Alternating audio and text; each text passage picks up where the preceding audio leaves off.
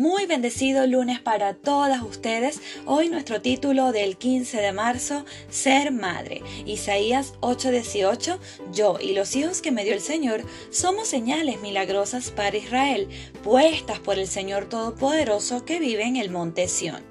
La maternidad es un atributo distintivo de la mujer. Algunos estudios refieren que aún las mujeres sin hijos ejercen su maternidad de alguna manera y sin duda cientos de observaciones confirman este planteamiento.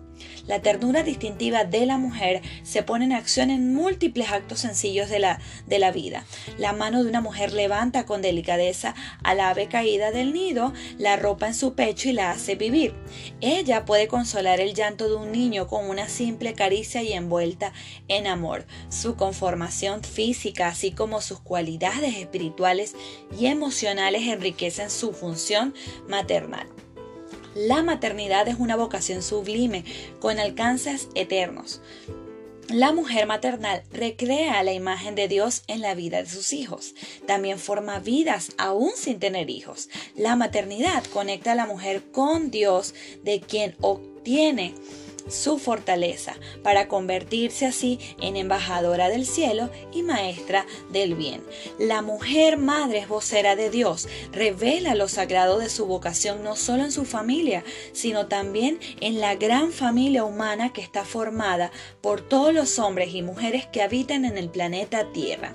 Ella hace un compromiso con ella misma hace de sus cualidades virtudes, desde donde saca fuerza moral para conducir, enseñar, corregir y aplicar disciplina. A pesar del tiempo, de los avances tecnológicos, de los descubrimientos científicos, de la nueva moral y de tantos otros cambios propios de la llamada posmodernidad, la función maternal sigue intacta. Sin embargo, el momento actual exige intención personal para ejercerla de acuerdo con los propósitos de Dios.